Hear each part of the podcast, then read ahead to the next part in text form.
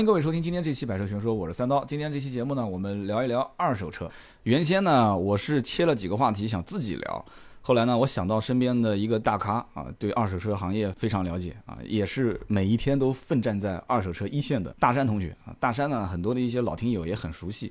之前我们有一期叫做“开着二蛋进西藏”啊，大家有没有印象？开着二蛋进西藏那一期的嘉宾就是我们的大山。来，大山跟大家打个招呼来。大家好，我是大山。大山呢，这个声音比以前更深沉了，是吧？这一年应该是没没少遇到商业上的挫折，啊，就整个人比以前精神多了啊。但是这个这么深沉是什么原因呢？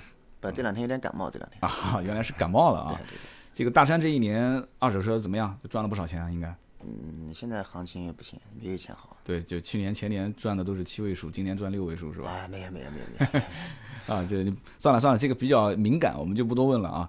就是今天呢，这期节目我们主要聊一些二手车的选购方面的问题点，我大概列了五六个点。我觉得首先一开场，我们说一个大家比较关心的，也是在我的节目里面经常有人问的，啊，新浪微博还有微信后台，有很多人会问说，就买二手车啊，现在基本上看到很多的广告都是像优信啊、人人啊、瓜子啊，价格也。基本上很透明了嘛，现在对网络啊，但是呢，车况也相对透明一点了。就是大家觉得说我能不能往上够一够，但是没有钱，没有钱就贷款。二手车贷款现在我可以说很多人还是不太了解。我们今天可不可以第一个话题就是谈一谈这个二手车贷款的一些相关事项、注意事项？我跟大家讲一些最基本的注意注意事项吧。啊，对。那首先一个就是我来一个一个引导吧。行。首先一个就是二手车贷款在买二手车过程当中。跟正常全款买车的流程是不是一样？都是先看车，看车没问题付定金啊，就第一步。然后付完定金之后，我提交贷款资料，然后审核，审核不通过，那就把定金退给我。审核通过了，我就继续付尾款，啊，就是尾款就是银行付嘛，银行下款，下完款之后，呃，等到银行所有手续都办好了，车子交易过户了，我就可以开走了。这流程上有问题吗？呃，付定金的时候要注意一点，嗯，就说定金是什么时候付，嗯，这个是要比较注意的。我跟大家讲一下怎么把风险降低到最小。嗯，就是说你，比如说一一部车，你谈好的是三三十万。嗯。呃，那你要贷个十五万。嗯。贷个百分之五十，那这个时候一般商家会要求你付定金。嗯。你最好不要付。嗯。等到什么时候付呢？去，如果你自己认识银行的人或者是一些贷款公司的人，你喊他们过来，呃，查一下你的征信，然后提交一些一些你的银行流水的等等一些资料、一些记录。如果是没有问题的话，你这个时候才去把定金给付了。但一般性一般性的商户会推荐一些一些贷款公司去帮你做这个案子。那这个时候呢，你一定要是把先把那个，比如说手续费的问题，还有那个银贷款利息的问题，嗯，然后。了解清楚，呃，还有一些贷款的时间、年限、还款方式，嗯，是先息后本还是每个月连息带本一块还？一定要全部了解清楚。就是先付利息，还是利息和本金混在一起，每个月还是吧？对对对，都不一样，都不一样，每一种模式它都不一样，而且每一家银行的标准也不一样。那其实我大概听你的意思，就是说付定金之前先过审每个人的征信。对。但是你看啊，新车跟二手车这就不一样了，新车是先交定金。然后再递交资料去审核征信，然后很多 4S 店其实合同上也可以注明，呃，如果银行审核不通过的话，大多数现在新车其实不是银行在审，是这个汽车金融公司嘛，对，上汽金融啊、一汽金融啊、丰田金融啊，是他们在审，通过率还是比较高的。那这个里面问题在于，二手车是先审后交定金，那这个审核，你你说老百姓有几个能认识银行的呢？那如果是交由商户来审的话。商户联系相应的这个贷款公司要付费用吗？呃，费用不用付，但是就是刚刚已经说过了，就是尽量把风险降到最低。就是说你最好先先查一下征信，然后然后银行的人把所有的一些相关信息完全介绍清楚以后，嗯，你能接受，你再去把定金给付了。这个周期大概有多久啊？呃，一般性的话，银行的人到商户到提交资料到见面的话。呃，一个小时最多了，就是最终给结果一个小时就能给出来了。对对。但是前提条件是你要手上的这些相关的手续都全的前提条件下。首先你查征信，查征信的话，一张身份证就可以了。查征信还那还没完呢，一张身份证交上去，那基本上大家去买车，因为很多人身份证是随身带的嘛。啊，对。对吧？哪怕没有的话，可能你报个身份证号码也行，是吧？不行，呃，要拍照的，要拍个呃原件的照片。那这是第一步，然后紧跟着包括呃夫妻双方结婚证、身份证、户口本、房产、流水这些东西都交完去，交上去之后才会有一个最终结果吧？就是一般性，你身份证提交上去以后，你这个人征信没有问题的话，基本上百分之多少？我目目前我没有见过征信没有问题的下不来款的，目前没见过。就是身份证上去之后，百分之九十以上的，呃就是对方说差不多这人能过，就都都能过了，呃都能过。这是要避免的一个问题点。它因为中间牵涉到那个手续费的问题，嗯，还有银行利率利息的问题，还有返款方式的问题，你最好先了解清楚，自己能接受了，你再去把定金给付了，要不然的话，你前期你没有了了解清楚，比如说你的你的期望值说新车三个呃利息是三点几，嗯，比比如说，嗯，二手车突然飙到五五厘六厘七厘的，嗯，你说我接受不了，那这个时候你定金也已经付了，嗯，那你说他这个商户是退呢还是不退呢？绝大多数的二手车车行是不退的，是吧？嗯，基本上不退。基本上都不退。其实这个里面我们在考虑一个问题啊，就是说二手车跟新车有一个贬值率的问题。新车你不买我不买，嗯，对。在仓库里面你可能一个月的新车跟两个月的新车区别不是特别大，但是二手车就不一样了，二手车基本上一天一个行情，而且这个车在仓库里它基本上都是跟到新车的行情在走的。而且二手车也是老板都是全款压着资金在做，所以这是一个就等于是行业内的一个规矩吧，就是二手车的贷款，如果你要是下不来的话，那么绝大多数的商户是会要求，呃，全款把这车购走。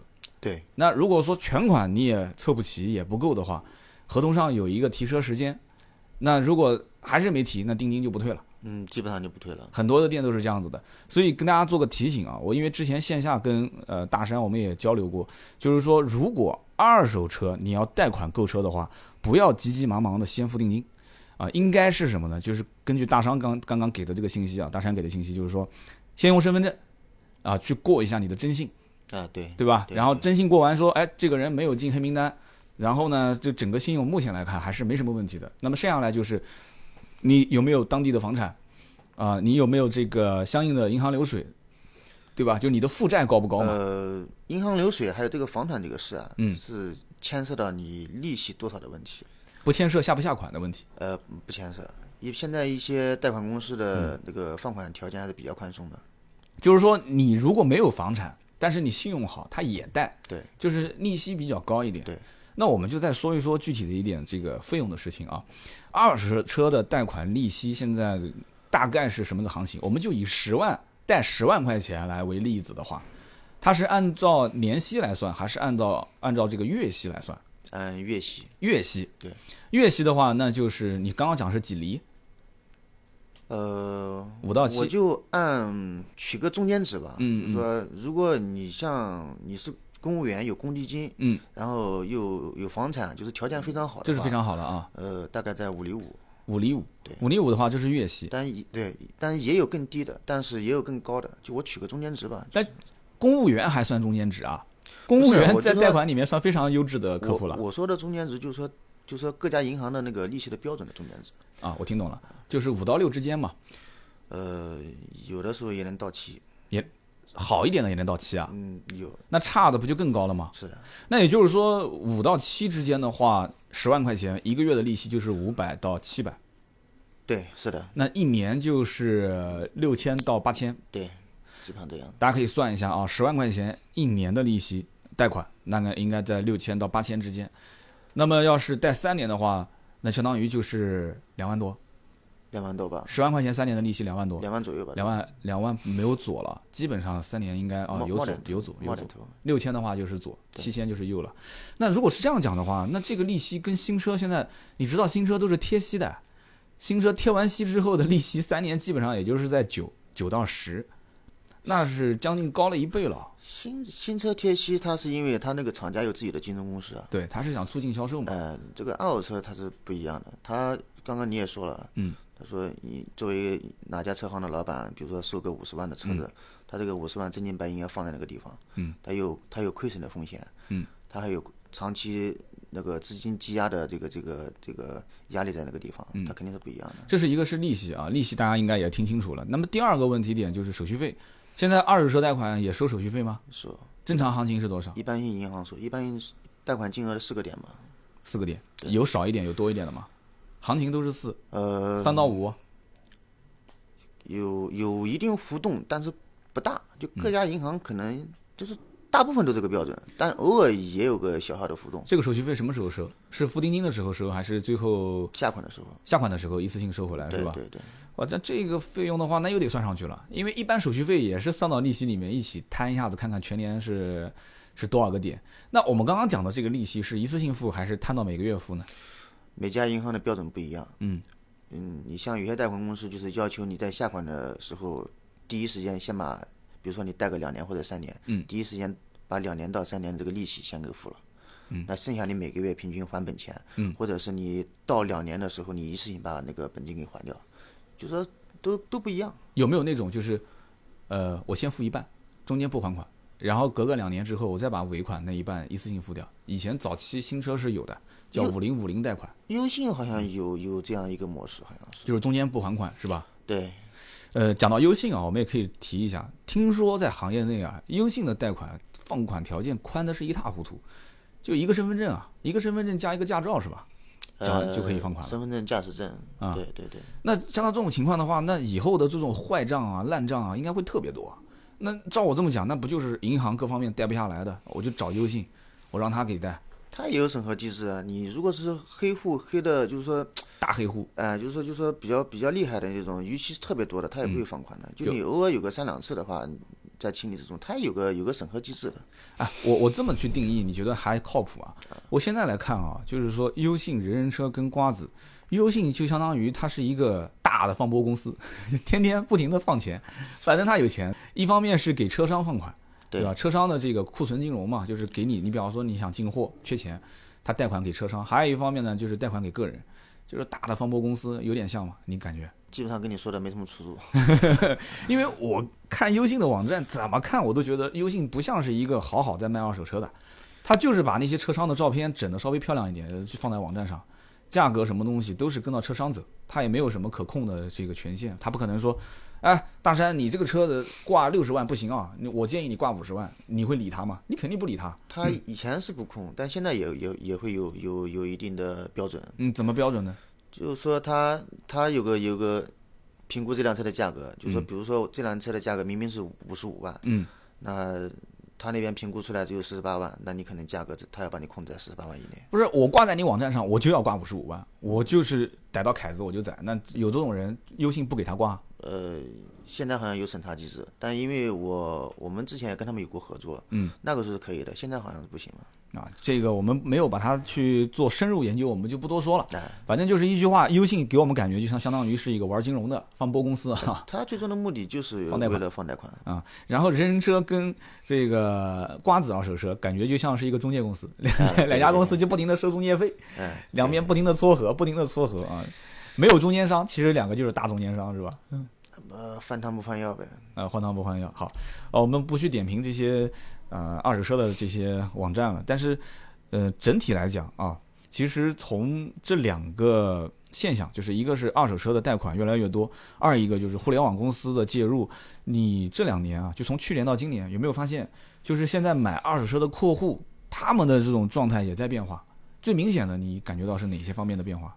呃，怎么讲呢？这个可能接受度更高一点了。比方说呢，就是接受这个车的车况，还是接受这个价格，还是首先，它跟车商之间的信任度高一点了。嗯以前以前你想要卖一辆车出去，你得不停的、反复的，嗯，去跟一些客户保证一些任何东西，包括合同上注明等等的。当然，现在合同也会注明一些东西。嗯，嗯、就说就说客户买个车，感觉就是时时刻刻你他在房子你不要骗他。嗯，现在这种防情况，贼一样的哎，现在现在这种情况逐步在减少。嗯，甚至甚至上个月有一个客户过来了以后，他直接跟我跟我说的什么？他说他说你们就是，我相信就是有事故的车你们不会收的。嗯，就是客户我都没有去跟他介绍一些东西，他自己主动就讲出这种话出来，这说明是一个信任度的问题在提在提升。就是他对现在目前的那些品牌车行，应该这么讲，就是做品牌的，不是那些小商小户，有一些这种门面比较差的，或者是拐角里面停的都是一些破破烂烂的车，可能信任度还没那么高，他可能对于一些这种像名品车行啊，但是但是你有个问题啊，你他那个小商户他本身他的卖的车子他也是价位比较低的，对，年限比较老的，对，那这个时候客户过去他的期望值本来就不高，就是有一些小毛病他也认了，啊，他也接受的，知道吧？一个信任度高了，这信任度高了，你觉得对这些网络平台受到的影响大不大？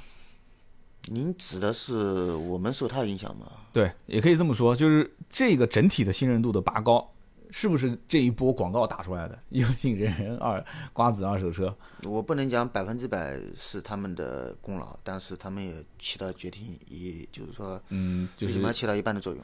推波助澜嘛，啊就整体氛围可能发展到这个阶段，本身也差不多了，呃，本身然后他们加快了这个速度，哎，对，本身中国的二手车市场相对于来说还是比较落后的，相对于日本、美国，嗯，就是之前我跟美国的那个同行，还有那个、那个日本的同行，我们都经常在聊天，嗯，他们那边整个整个的二手车市场的一个氛围也好，嗯，就是成型度什么也好的，就是呃比较先进的，然后。嗯。后来我发现一对比，就是说我发现我们是一一团糟，就是什么信息都不透明，啊、对，一团糟。完全是靠商户的这个诚信和老百姓的这专业度。我曾经跟美国那哥们聊天，我说我说你你你们你们那里，呃，就是车况把握怎么样？他说我们这边连调表都没有，如果发现有调表的话是要坐牢的，调表要坐牢，坐牢有那么严重吗？要坐牢。那你你属于诈骗。那整个南京的车商基本上都要抓进去了，调表要坐牢的话，现在这种情况少了，全中国的车商都要抓了一大半了啊。因为因为什么呢？因为现在有 4S 店的记录，嗯，透明度比较高，一般这种情况比较少。我不否认，在几年以前这种情况是非常普遍的。嗯嗯嗯，调表不调表，其实我是这么看的啊，就是如果当老百姓对于公里数这件事情是一个合理的认知的话，车商也没必要调。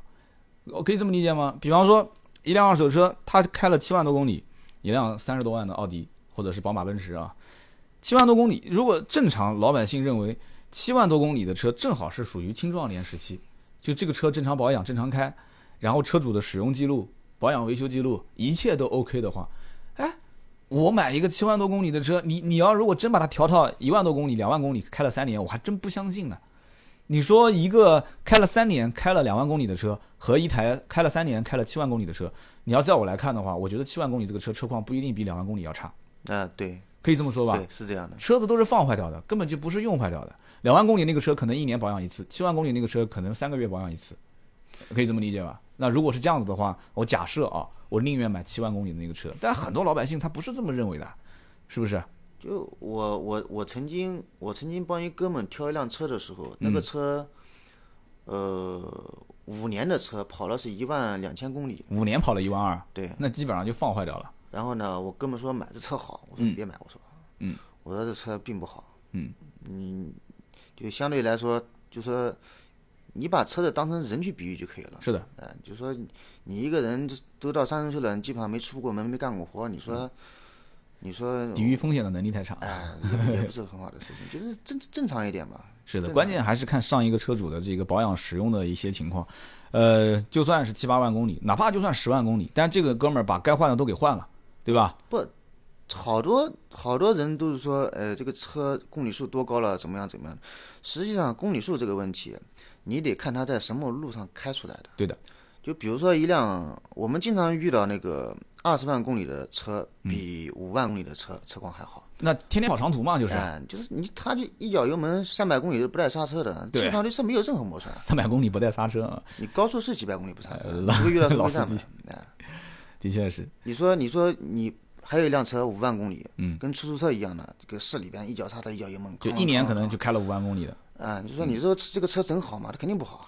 对你像有一些跑滴滴快车的，其实以后我倒觉得将来很多一些跑快车的那些车啊，它其实车况会比较差，什么人开你也不知道，然后天天就是什么人坐你也不知道，脏不拉几的，然后各种车况它也不一定保养，因为它这个车子就是用来赚钱的。他没法去爱惜，对，他爱惜不了。所以，嗯，大家可以看一看啊，就你们当地城市里面跑滴滴快车的这些，主要是什么车型？将来在二手车的市场里面，尽量少淘这一部分车。开个玩笑啊！好，我们刚刚就提到了，就是今年，就是大山也讲了，就是整个的二手车的这个大环境，其实从细节上来看，消费者的变化还是比较明显的。就消费者对车商的这种认可度比以前要高很多了。对吧？啊，对，那对价格方面的认可度呢？今年我们知道一件事情，就是很多地方开始出限迁政策，就是排放标准嘛，国五啊，低于国五的全部不给迁进来了。这一点的话，我们就以南京为例，我觉得这一点对南京的车商影响非常大。对你这边，你看我们经常有时候吃饭，你怨声载道的啊，拿不到车啊，卖不出去什么的，这个你可以说说吗？主要是车源这一块吧，嗯，呃，就以前像像像我的话，经常出差，就是全国各地拿点车子回来。嗯，现在的话，基本上就不出门了，因为因为限国五了嘛。嗯，就说全国各地的车源都是比较紧张的。嗯，特别是沿海地带。嗯，呃，但是呢，车的品质要高一点了。嗯，因为以前，比方说，像以前限国四的时候，像零八年九月份生产的以后，零八年九月份以后生产的车，基本上都是国四。嗯，那那一五年到零八年的话，有六七年，呃，有有六七年。嗯。那么就拿一个六七年的车，它的事故发生事故的比例与车况，嗯，车况就是那种车况比较差的车，这种比例是很高的。嗯那现在像国五的话，基本上要等到一三年年底以后出产的车，嗯，才是国五。嗯，那这个时候就是精品更更精品一点的车，就是说可能比例更高一点。一三年之后，那也就是说，基本上三年以内的车，啊，对，公里数不超十万。其实跟公里数我知道没有关系，但是基本上三年左右的车，大多数应该都是在十万以内嘛，更更精品一点吧，这种就更精品一些。对，也就是说，其实但凡是限迁国五的，对吧？嗯，这些城市里面，基本上你看到的车子的车况，相对来讲精品度更高一些。比以前好多了。但是是不是也发生另外一个问题了？就是这一个区域的价格会水涨船高，因为货源少了嘛。你如果保有客户量还是原来那么多的话，那货源少了以后，大家都在抢，抢本地的车源，抢一些精品车源。而且我还知道一件事情，就是类似像什么瓜子、人人优信这些，他们也是在抢，他们也在抢这些什么个人车、个人精品二手车，对吧？几年以上的不要，对吧？不都有这些规定吗？啊，对对对。那造成的影响不就是价格上涨吗？涨没涨我？刚刚刚刚在跟大家打招呼以后，我说了，我说了一句，我说今年行情不好，嗯为什么不好呢？就是因为实际上跟限迁政策有很大的影响。嗯。呃，就拿豪华车来讲嘛，今年的价格一一六年的价格，咱不是不不说一七年啊，就像一六年的价格，嗯，实际上比一五年反而没有没有降，就是同样一辆车，一五年比如说是卖两百万，嗯，它一六那年是超跑了。呃，就比方说吧，一六年它能卖到两百三十万，它反而涨价，过了一年反而在涨。有超跑的行情。呃，对那你要这么讲的话，那那些开超跑的、开豪车的，今年都不卖了，那就明年卖了。嗯，那明年行情我判断不了，反正一六年 比一五年是这个是这个行啊，情。啊我讲的明年其实也不是明年了，因为还没过年嘛，呃就是讲今年一七年嘛。对，就是说你的意思是你已经遇到过，之前二零一五年估价估到大概两百一上下的车，到了二零一六年，这个车主实际卖出去的价格比两百一十万还高，是这意思吧？我一五年有一次，我不讲哪个城市吧，就北方一哥们，嗯。就是给了我一辆那个报了一辆那个法拉利的四五八，嗯，四五八。当时是一三一五年报的一三年的车，当时是是一辆二零一三年的法拉利四五八呃，二对零一五年想卖，一五年对嗯，一五年年底，嗯，当时报的价格是多少？是差不多两百二十万吧。两百二十多一点，嗯，但我没要，当时，嗯，你觉得高了是吧？呃，我觉得有点高，你把压到多压到压压他压到多少钱？压了两百两百一十五，你就压了五万块钱他都不卖啊，这太抠了，嗯当时可能就差了一点吧。五六万块钱啊。然后后来，后来到一六年的时候，我前两天我一个朋友买了一个，从就是一六年买一三年的法拉利四五八，嗯，当时买的时候是两百五十多万，那比二零一五年的报价高出将近三十万啊。对，它这有点夸张了还涨了那么多，呃，现在对于这种豪车，就是过是一百一百多少万来着？一百五十万、一百六十万、百三十万，一百三十万，涨百分之十的税是吧？对，国家新出的政策，但干到按照这个来算的话，你这个二手车涨了也不止百分之十了，你这是比国家政策还要还 还要跑得更前一点它它这个行情涨的时候是在这个政政策没有出来之前它就涨了，啊！就政策出来之前，这个政策是去年十二月份啊，应该是。呃，没多久，也就一两个月的时间，嗯，去年应该是十二、十一月份、十二月份的样子，广州车展前后嘛。对对对，呃，出了一个这个政策。那我在想一个问题啊，就是今年整个的二手车的交易限迁，其实不仅是对商家有影响啊，一个是进货渠道少了，二一个很多地方你也卖不过去了。可以这么讲吧？呃，对，那么同时对老百姓的这个整体影响是什么呢？就是第一个就是我在当地买车况更精品了，因为本身限迁了嘛，很多那些破破烂烂的车，然后对它进不来了嘛。事故率更高的，就是在外地可能年限久了，他那些车子可能确实是碰撞过的，这些车进不来了，那就是精品嘛。精品完了以后价格涨了，以前买这些精品车，可能因为整体环境很一般，有一些破破烂烂的车，所以这些精品车价格也卖不上去。现在好了，一线牵货也少了，精品车也多了，价格就涨上去了。这种情况你觉得持续会很久吗？就以后这个车价格，二手车行情一直是就像炒股一样的，就现在啊蹭上去了，蹭上去之后就一直在上面震荡、震荡、震荡，没有可能回落吗？呃，降肯定会降的，它就是，呃，一个比例性的问题吧。比如说一辆四十万的车，以前每年可能是按按四万块钱往下折，嗯，就是说，比如说一三年的车能卖到三十五万，一四年的话就能卖到四十万，也三十九万或者四十万，就是四万到五万这样折。那么以后这种情况可能是一年就按两万到三万去折。就折旧率没有像以前跨度那么大，对对对，就是会越来越缩小。哎对，啊，我再问一个问题，其实卖了今年这一整年，你发现啊，呃，新车买的人多还是二手车买的人多？就整体来讲，大家其实都觉得二手车贩子是最有钱的哦，其实天天这个生意特别好，然后对吧，逮一个宰一个，就是这种样子。就 你觉得啊，现在到底新车好卖，二手车好卖？你感觉呢？改天我再问一个卖新车的，我看看你们俩感觉还是新车好一点。还是新车好卖。对，新车好一点。嗯，你如何能分析出新车比二手车好卖呢？你就讲一些细节方面，比方说，没有，我就讲一个数据，数据就可以了。嗯我前两天跟四 S 店一哥们两个在聊天，嗯他他在说嘛，他说现在南京的机动车保有量已经突破两百万辆，嗯嗯但这个呃，是就是说有待证实啊。嗯嗯但他听他这么说了一句，嗯，那我记得一四年的时候，当时南京的保有量应该是一百五十万辆，嗯，我记得我记得好像是。的，那不是很明显一个例子啊。你如果是二手车的话，你就是它不会增加保有量嘛，嗯，它最多只是交易嘛，这是交易量，它不会增加保有量，因为毕竟比如说我的车过给你，它南京还在南京嘛，嗯。对不对？它没有增加，但你买新车的话，它是增加呀、对，但是怎么讲呢？二手车其实现在整个的数据，你看啊，南京的二手车是这样子的，就是如果是车商收，是从个人手上收回来之后，先过一户，过一手。南京有个经纪人政策，全中国好像也就南京有经纪人政策啊，对吧？其他城市你有听说过有经纪人证这个说法吗？我估计很多人还没听过什么叫经纪人证，就是二手车经纪人证。然后先过一户，过完一户之后呢，呃，如果有人要买这个车，再从二手车车商的这个名字下面再过到客户手上，这样的话，其实每辆车是两次交易，所以二手车的成交量，其实这个数据啊，我曾经很早就是当年二零一四年之前，啊、我在行业内做二手车的时候，就有人曾经提过，就是很不准确。很多这种交易都是不准确的，有的车子实际上看上去过了两三手，实际就是过了一个人嘛，就是实际车主只有一个人，但是他名下过了好几次。就是新车现在全年一年大概在两千四到两千五百万增长啊，就是全中国大概是卖这么多台车，一个南京市贡献个二十万辆也差不多，也也我觉得这个数据应该是差不多，不会不会差太远啊。今天我们聊了那么多呢，我觉得大山怎么讲呢？其实行业内你还是有一些有所保留啊，还是有所保留。呃，你肯定是有很多话是不能挖得太深，没有关系啊。这里面我个人是这么想的，因为本身呢，大山的声音放出去，南京有很多的一些听友也可能都认识。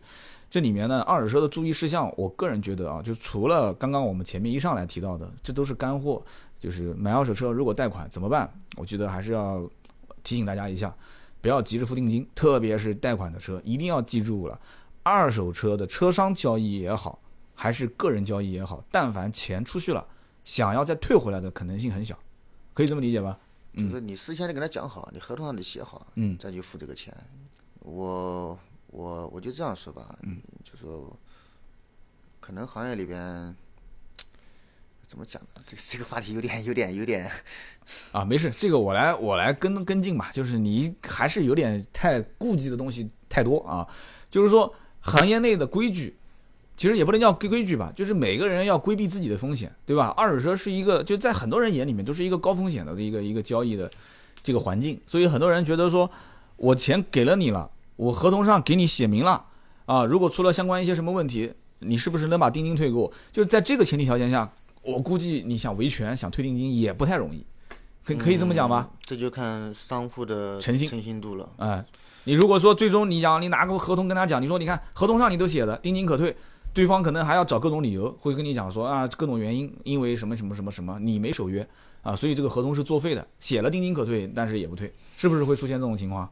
哎，会。对，那就行了，你就不用再解释了，我来解释好吧？这是我说的，有有什么问题让他来找我，因为你毕竟是行业内，你能上节目已经是很给面子了。好，我们继续往下讲，讲到付钱这件事情啊，我觉得有一句话还是要提醒大家一下，就是说，当二手车交易的过程中，刚刚讲贷款的时候，我们已经说得很清楚了，贷款首先你付定金就要很慎重，为什么呢？因为你付定金之前一定是要把征信先查清楚，然后银行的相关的利息、手续费。这些都很高昂，所以你一定要了解清楚了，能接受你再贷，不能接受你不要付。你付了这个定金，到最后贷不下来，你想退太难了。你对，他商户一句话就给你就就把你毁掉了。那你你你可以选择全款呀。对一句话，就你可以全款，又不是我逼着你贷款的，是吧？到时候就是你你你被他气的，又是又是拍桌子，又是瞪眼睛的，最后没办法，他还是要让你付全款把车抬走。你要如果不付全款，那对不起，定金也就不退给你了。所以二手车贷款要想付定金的话，一定要慎重再慎重，前提条件是一定是要把自己的征信情况查清楚，然后同时了解清楚他的银行贷款。记住了啊，是月利率啊，是月利率，不是年利率。问清楚，一年十万块钱要付多少钱利息，手续费是多少钱，对吧？哦，里边里边好多的隐形费用都要、嗯都要问清楚。要问清楚，最好还是落在纸上，对吧？对最起码算个清单出来。对对，就然后你再问清楚一句话，就除此之外，是不是我不用再给其他的钱了？这些东西都了解清楚了，能接受再付定金，是这意思吧？对。好，我们再说一个，就是简单一点的，就是正常我购买一辆二手车，如果是个人跟个人之间交易，因为现在不经常会个人跟个人之间交易嘛，啊对，那么这个时候我什么时候最终给他付全款呢？那有人讲，这我也不太懂啊，你你是车钥匙给到我了，我在拿车钥匙的时候给你钱，还是说什么情况下呢？最合理的是在什么时候给钱，或者是大多数情况下？给钱交易这个东西，呃，给钱嘛，一个是定金，一个是全款。对。定金的话，就是你们自己协商，有可能有的人不付定金，就我们约定个时间，第二天或第三天到哪个地方，嗯几点几点几一次性的。付，对，呃，如果没有定金就算了，如如果有定金的话，呃，你付了定金以后，你把公里数给拍一下，啊最好不要再使用。就是说我们遇到过什么情况，就是说我们去收一部车的时候，呃，就是付了付了一部分定金给他，当时可能是两万块钱，嗯，然后这个人迟迟不肯交车，嗯，都已经拖了一个月，嗯，这个车行情已经在往下掉了，嗯，他还是不交，嗯，那到到最后就是把那个我们想问他要定金也是比较困难的，嗯。当时也是要了嘛。同行之间要定金都很难。呃，不是同行，他是个人。啊，个人。啊、对，啊。就说还有一种情况就是说，你们约定好过户的时间与地点以后，到了那个地方，在付全款之前，一定把车辆状态给查一下。就是说，你刚刚其实提供了一个技巧，就是我但凡只要是付了定金了，我可以约束你这辆车，我拍一张这个车子的外观照片、内饰照片，拍完之后我把它的公里数锁死，对就是说今天我付了定金了，这车你别动了，对，就停在哪里，就停在哪里我们一块去把它停好。停好，我们俩一起去停好。啊，对，我能把他钥匙收走吗？他一般不会给，因为你没给全款你要给钥匙，给钥匙的话，你他两把钥匙，一般你车的，你是拿一把还是拿两把呢？啊，倒也是。其实你拿了钥匙，他也不会，他一般也不会太同意。你没给全款，万一给你开跑了怎么办？对对对，一般性不会给钥匙，那就是说公里数锁死，就是说我交易的时候，我现在看到的公里数是十万整，最多只能超一公里，甚至一公里都不允许超啊，对，啊，一公里都不允许超，就锁死，对就你别动，我也别动了，这是一个小技巧。然后呢，定金付完了，验完车了啊，公里数也锁死了，那约好过户时间地点呗，到嗯了地方全款之前，先把车辆状态查一下，查一下这个车有没有债务纠纷、抵押、法院查封之类的，因为有没有这种情况比较常见。债务纠纷、抵押、法院查封，，对，就是说这个车子其实是到了二手车交易中心，然后把相关资料递交到窗口，窗口递出来一张合同，告诉你这车可以正常过户，没问题。不，你先到了窗口以后，你把行驶证给他，嗯你说他查一下车辆状态查一下车辆状态有，没有问题，他都会跟你讲的。嗯，他说没问题，可以正常过户。嗯，这个时候你们俩在旁边就可以拿出支付宝或者拿出什么 POS 机、银行卡，就开始交钱了，是吧？啊，对，一般也都是这样的。嗯，交完钱就可以正常过。好，那个如果有违章的话，尽量把违章先处理掉，再再去付这个钱。就是先要如果有违章，先处理违章再付钱，对，要不然你付完钱再处理违章，车子说不定就跑掉了。他被，我曾经遇到过？我没遇到过的事，我一朋友遇到过一这样一件事情，就是车车子的话，当时付把全款付给对方了，也约定好了，说对方去处理这个违章。嗯。但这个违章有扣分，扣分蛮多的，但对方一直没有处理。嗯。没有处理呢，后来后来又拖了两天，对方把这个违章给处理了以后，嗯。呃，对方就讲了，他说，他说我车我不卖了，反正中间反正就是扯皮扯了蛮久的这个事。嗯嗯嗯。那如果车子不卖的话，那定金也退不了了。他当时全款都付掉。对，我的意思就是车子不卖了，他把钱再退给你了，是这意思吗？他退给我朋友好像退了一部分吧，好像是。那不就亏了？反正扯皮扯的蛮厉害的，就是。嗯嗯嗯。就是说，反正讲到底了，就是一手交钱一手交货，最好是把定金在付完之后，交全款之前，所有的手续全部处理完，然后再把钱给交掉。顺利顺顺利利的把这个户给过完，不就这意思？对，如果个人跟个人交易的话，你也可以先把那个交易票给开出来。嗯。如果更保险的嘛，有个二手一个交易票。嗯。你把那个票开出来以后，你再给他钱，也可以的。其实，比如说我们出去收车的，我我给公司就就就就制定有个标准，就是说我们什么时候把这个钱给打出去。嗯。就说一定是这个交易票开到我们名下了。嗯。我们才把这个钱要打过去。就之前我可以给你定金，比如说一辆五十万的车，我可以给你个一万、两万、三万、五万的定金是可以的。嗯。呃，但你如果想要想要让我全款过去，但是但是首先你这个车必须要交易票开到我名下了。其实这个交易票相当于这个车子的所有的交易的手续已经走掉了大概百分之三十了，就整个流程已经走掉一半一半了吧？百分之八十了。百分之八十就是相当于之前的那些呃什么清理这些违章啊。然后相关的什么手续落档啊，这些手就已经全部都办完了嘛。啊，对，就差最后一步了嘛。对对对，就选牌了嘛。就差选牌了，然后这个时候给他钱，就是你能跟卖家能讲清楚这一点，他要能接受，那我们就在那个时候去交钱。哎，对，就这个意思嘛。他如果如果卖家不接受这一点的话，那你就要先查好车辆状态。这是。哎，那我们再退一万步讲，万一到了那一步，对方说我不给你钱了，能把前面的这些手续全部再退回去吗？能，可以。